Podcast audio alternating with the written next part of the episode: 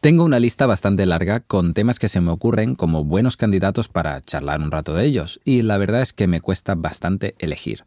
Me voy apuntando palabras clave en el móvil, como los de pantomima full, para luego dar un poco la chapa sobre lo que me parece interesante. Y para este capítulo he elegido un tema mm, bastante curioso, o no, no sé, el autotune. ¿Te suena? ¿Sabes lo que es? Y ahora... Ahora sí que te suena el gran autotune. ¿A que sí que habías oído esto antes? Vamos con el capítulo, sí. Es una tecnología que apareció en el año. Es broma, el capítulo sería insoportable. Mejor quito esto antes de que borres el podcast de tu lista y a mí de tu vida.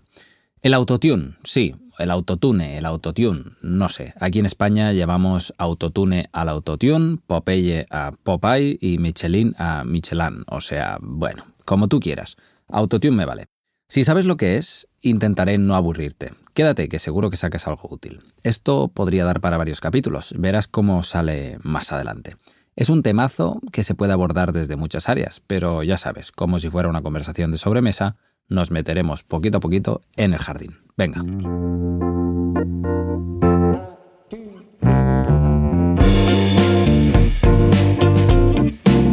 Soy Andreu Marqués y esto es La Sobremusa, el podcast que te acerca a la música moderna desde puntos de vista técnicos, reflexivos y morbosos que, inexorablemente, hará que la ames aún más. A veces grabando los capítulos improviso frases, voy de guay. Y voy a dejar la última que he dicho antes de lanzar la intro, que era como si fuera una conversación de sobremesa, nos meteremos en el jardín. Bueno, conversación de sobremesa y nos metemos en un jardín. Ok, normal, todo normal. Vamos con el tema de hoy, el autotune. El autotune está más presente en nuestras vidas de lo que creemos. Nos sigue al supermercado, a la peluquería, se mueve por el metro, por las calles. Está vigilándonos cuando estamos tomando algo por aquí, de noche, a solas o en compañía. Es más, está en nuestras casas, en nuestros dormitorios, en nuestros salones. Nos mira cuando cocinamos y especialmente cuando nos duchamos.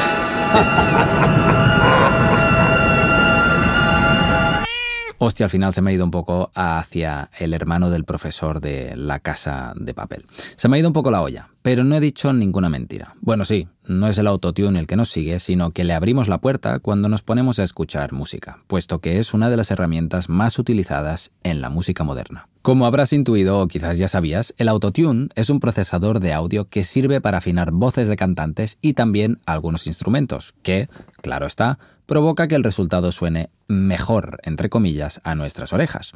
Fue ingeniado en 1996 por Andy Hildebrand, un tipo que trabajaba para Exxon, la petrolera, y se dedicaba a detectar bolsas de petróleo bajo tierra. Este hombre había patentado una tecnología que se basaba en proyectar ondas contra el suelo y capturar su rebote, hecho que le permitía conocer la densidad del contenido que había bajo sus pies en función de la frecuencia y la amplitud de la señal que recibía de vuelta a la superficie. Así le ahorraba a Exxon la necesidad de perforar el suelo sin saber si allí abajo había o no petróleo, consiguiendo más eficiencia en el proceso y pudiendo sacar más y más combustibles fósiles en menos tiempo. Qué bien me ha quedado esto, ¿eh? Tan ingenieril. Este señor, viendo que Exxon no le pagaba la millonada que pedía, adaptó sus algoritmos para procesar archivos de audio. Y lo cierto es que ya existían métodos para corregir inexactitudes de archivos de audio para aquellos tiempos, pero no lo hacían a tiempo real y, de hecho, tardaban bastante. Hecho que no lo hacía muy útil ni, por lo tanto, popular. Mi tocayo Andy cogió el código que usaba para la máquina de la petrolera y lo metió en un cacharro de estos que cabía en un rack de estudio, una estantería donde se ponen los trastos para grabar y esas cosas y lo ofreció a la industria que inmediatamente se enamoró del aparato. De repente, con un par de ajustes, los estudios de grabación podían ahorrarse el tiempo de repetir tomas hasta que quedase perfectamente afinado, ahorrando así dinero en la postproducción y la grabación de los discos. Era una buena inversión. No obstante, era un secreto, un secreto a voces, claro, porque a nadie le gustaba admitir su dependencia del autotune para sonar bien en el disco, bien entre comillas.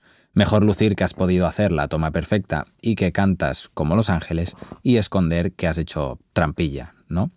Pues bueno, sí, hasta que llegó Cher en 1998 poniendo el cacharro a tope, todos los potenciómetros full equip y utilizando el corrector de imperfecciones que hasta la fecha se había usado para corregir imperfecciones como un efecto propio de la voz. Lo llevaba en directo y así grabó algunos temas del disco que sacó entonces. No controlo mucho a Cher, pero si la buscas en YouTube verás el ejemplo. Te lo dejo enlazado en las notas del capítulo en mi web. Te he hablado entonces de los dos usos que le dan hoy en día al autotune, que yo conozca, claro. El de usarlo para corregir imperfecciones y el de usarlo como efecto para la voz. Del primero ya te he dado algún ejemplo. Está en muchas, muchísimas de las canciones de hoy en día. El autotune, que antes era un sistema caro y difícil de usar, Hoy en día, en 2022, es una tecnología que han patentado ya varias empresas y que todo el mundo puede tener en casa. Antares, por ejemplo, hace el autotune original, pero Waves, otra empresa, tiene otro. Celemony tiene el Melodyne y hasta programas de grabación como el Pro Tools o el Logic Pro tienen su propio mecanismo para afinar voces. Suele ser fácil de utilizar y barato de adquirir, por lo que prácticamente todo el mundo que se lo proponga puede acabar apareciendo en una canción cantando con lo que se llama perfect pitch en el idioma guay o afinación perfecta. Es que mira esto. Suele ser fácil de utilizar y barato de adquirir, por lo que prácticamente todo el mundo que se lo proponga puede acabar a par. Yo mismo hay muchas veces que utilizo el Melodyne, un derivado del autotune, como he dicho antes, para las producciones que hago y bueno, es que para mí el asunto va mucho más allá de corregir imperfecciones. Hubo una época en la que el autotune se utilizaba a saco, cuando se dejó de grabar en cinta, como hacían los Beatles, por ejemplo, y se empezó a grabar directamente en un ordenador, se abrió la veda de la corrección del audio. En 1994 se sacó una versión de Pro Tools que permitía visualizar ya la forma de onda y editarla con un ratón y un teclado. Claro, esto ya era otro mundo comparado con la cinta. A ver, imagínate, con la cinta no ves nada, solo utilizas las, las orejas. En cambio, cuando ya tienes un ordenador delante y ves el contenido grabado y ves el sitio exacto donde está tu bombo, tu acorde de guitarra o tu voz, eso da mucho juego y es muy tentador a la hora de editar, cortar y pegar y poner en el puesto que tú quieras. Total, que la gente cambió el chip y abrió la puerta a correcciones en el audio capturado a un nivel que nunca antes había sido posible. Si la persona que tocaba la batería había dado un golpe fuera de tiempo, no pasa nada, se corrige. Si la guitarra había tocado una cuerda que no era del acorde, no pasa nada, se copia otro acorde de más tarde, un poco más atrás. Y claro, si la voz desafinaba un poco, se pasaba por el autotune y quedaba mejor. Esto empezó a educar nuestra oreja. Aunque pueda no parecerlo, casi seguro que sabrías identificar una persona desafinando mientras canta, o igual eres una profesional de detectar gente desafinando, no lo sé. Está claro que uno puede desafinar un poco o desafinar mucho, y ahí está un poco la gracia del asunto. La canción puede estar perfecta en términos matemáticos, es decir, todas las notas centradas perfectamente en la centésima de tono que toca y situadas en el momento indicado, o la canción puede ser imperfecta de muchas maneras. En mi opinión, no creo que una canción suene mejor por el hecho de que todo lo que está cantado esté perfectamente afinado. Ahora te lo desarrollo, pero el caso es que yo creo que nos hemos acostumbrado a que todo suene súper bien muy afinado, muy a tempo. O mejor dicho, perfectamente afinado, perfectamente a tempo. Hemos entrenado nuestro cerebro a base de escuchar música actual, entre comillas, para que vea bonito que todo esté perfectamente puesto en su sitio. No quiero ni pensar, por cierto, cómo estamos educando a nuestro cerebro con los filtros de Instagram que te agrandan los ojos, te suavizan la piel y te definen la nariz. En fin. En la canción cuando digo perfecto, no me refiero solo a la perfección de la voz, sino también a la de los beats de la batería, la posición de los acordes de la guitarra y las notas del bajo, por ejemplo, y hasta los dedos del piano. Sé de un productor, o dicen, que hace que el batería grabe cada pieza de la batería por separado, o sea, ya sabes, ahora el plato, ahora el bombo, ahora la caja, ahora el tom, para luego juntarlo en el programa de edición de audio y componer él mismo el patrón que quiere oír. Ese puzzle tendrá los elementos de una batería, pero desde luego mm, dista mucho de una persona interpretando algo en el instrumento. Ya hablaremos de esto, pero si esta metodología es la consecuencia de la falta de habilidad de la persona instrumentista, ¿no sería mejor llamar a otra persona? No lo sé, me estoy metiendo ya en el jardín. Pues lo mismo pasa con la voz, parece que querramos muchas tomas malas para luego afinarlas y retocarlas en vez de conseguir una toma buena de arriba a abajo afinarlas con el autotune, claro, que es, como comentaba antes, muy común.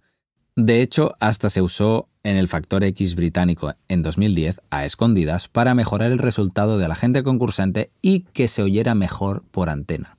Nos hemos pasado el juego, vale.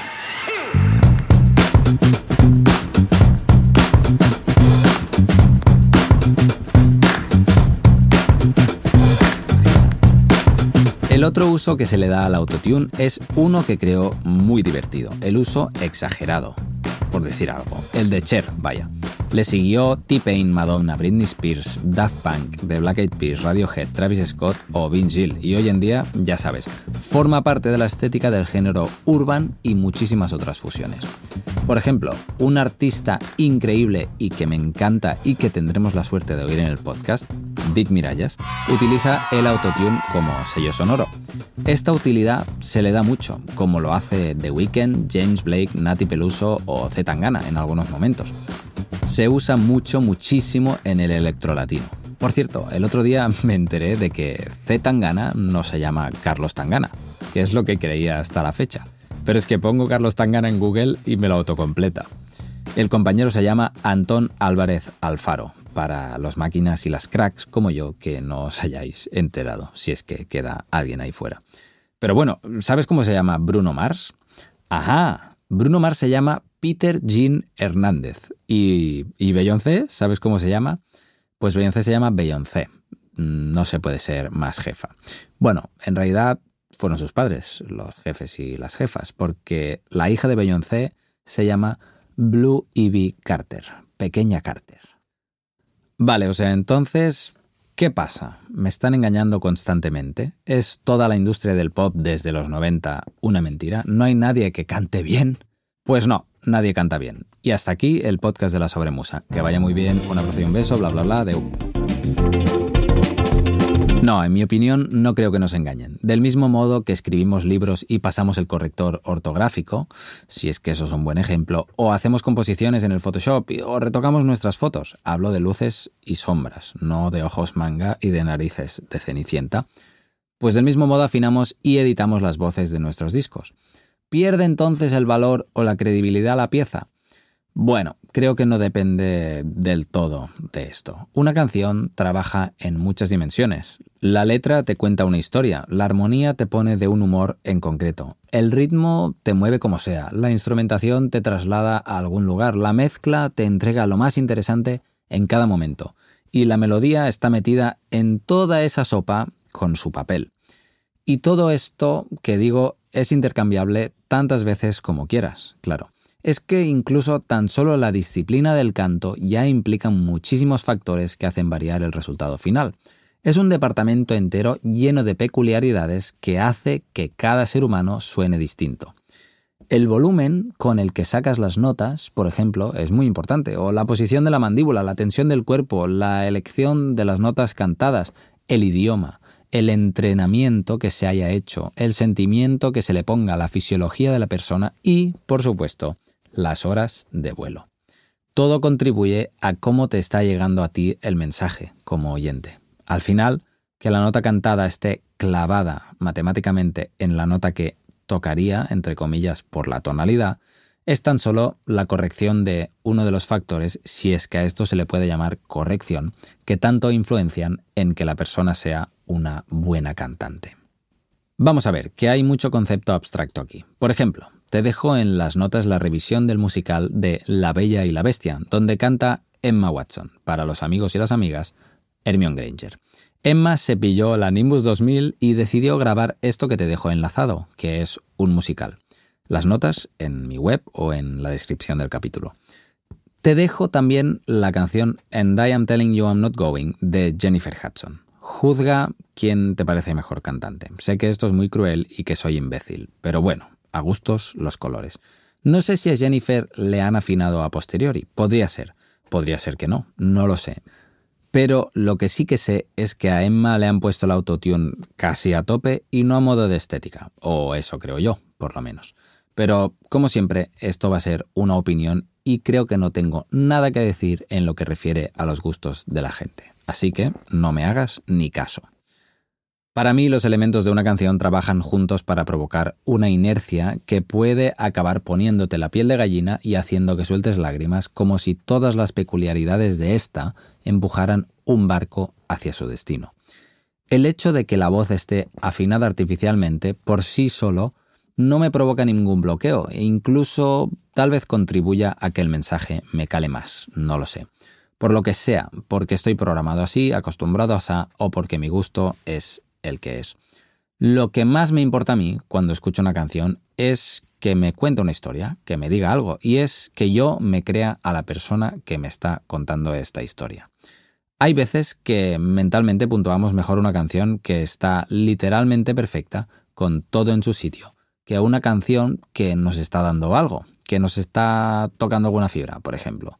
Yo vibro muchísimo tanto con producciones actuales hechas a metrónomo y cuantizadas, perfectamente dispuestas para mis orejas de snob, como también vibro con canciones grabadas en una azotea en 1969 en Londres por cuatro mataos, mm, por decirte alguna locura que se me ha ocurrido ahora.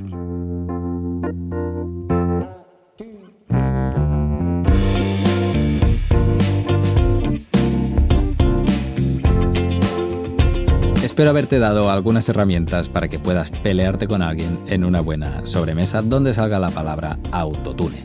Por cierto, ¿crees que Michael Bublé utiliza autotune? ¿Crees que Michael Bublé utiliza autotune en directo? ¿Crees que Michael Bublé es Michael Bublé o Michael Babel? Puedes mirar algún vídeo y pensarlo, porfa, lo del autotune. No duermo tranquilo. Ya me dirás en los comentarios. Ah, puedes escribirme por Instagram, si quieres, en arroba esmarquesa, que normalmente respondo. Dejémoslo aquí, que hay mucho de qué hablar. Recuerda esto, que tienes todos los capítulos, o sea, tres por ahora, en mi web, andreumarqués.com, o en todas las plataformas como Spotify, Apple Music, Amazon Music, bla, bla, bla, bla, bla. Voy a publicar un capítulo por semana, así que si quieres estar al día, no olvides suscribirte al podcast, compartirlo en redes o, si lo compartes con amigas y amigos, te prometo que esto ayuda mucho a que crezca el podcast. Muchas gracias por estar ahí. Un abrazo y un beso. Adeu, Andreu.